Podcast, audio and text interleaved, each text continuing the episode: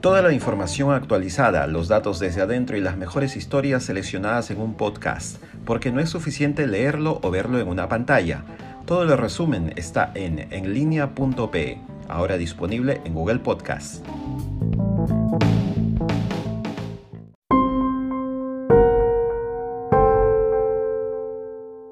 México está conmocionado por el feminicidio de Fátima, una niña de 7 años, quien no solo fue torturada y abusada, sino sus órganos le fueron extirpados, según los medios mexicanos.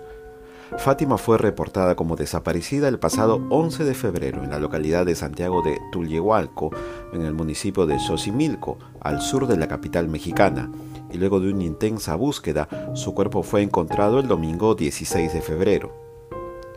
Hoy se ofrece una recompensa de 2 millones de pesos para ubicar a los responsables y el video de una cámara de seguridad en la zona captó el momento en que una mujer se lleva a la menor.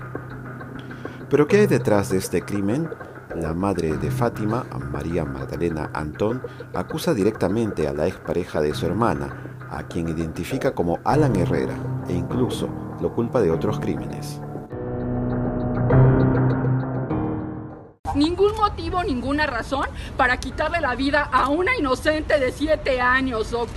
Entonces él tiene a mis sobrinos, David y Guillermo, y yo sé dónde los tiene, pero los de la Fiscalía de Escaposalco lo quieren apoyar a él y yo sé dónde están mis sobrinos, ¿de acuerdo? Ellos todavía están aún con vida. A los únicos que les quitó la vida fue a mi hija Fátima Cecilia Aldrilletti Antón, a mi hermana Claudia Verónica Antón Fernández y a mi cuñado Armando Serrano, ¿ok?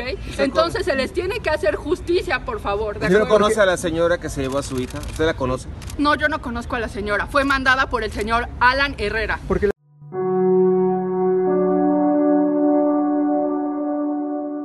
Pero el terrible caso de Fátima deja al descubierto deficiencias en el protocolo de seguridad de las escuelas, donde los niños pequeños son entregados en los colegios a personas no autorizadas, como pasó con Fátima, y según lo hace notar su tío, Manuel López Guzmán.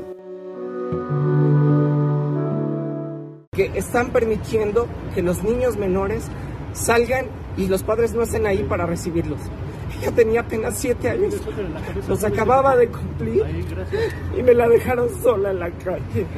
Alguien se la llevó. Y por eso ocurrió lo que ocurrió. Las autoridades no hicieron su trabajo. Esto no puede volver a ocurrir a nadie.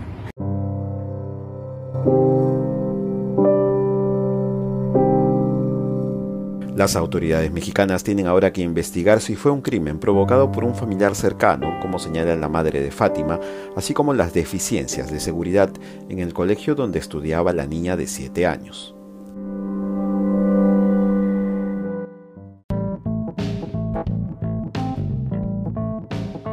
Toda la información actualizada, los datos desde adentro y las mejores historias seleccionadas en un podcast, porque no es suficiente leerlo o verlo en una pantalla. Todo el resumen está en enlinea.pe, ahora disponible en Google Podcast.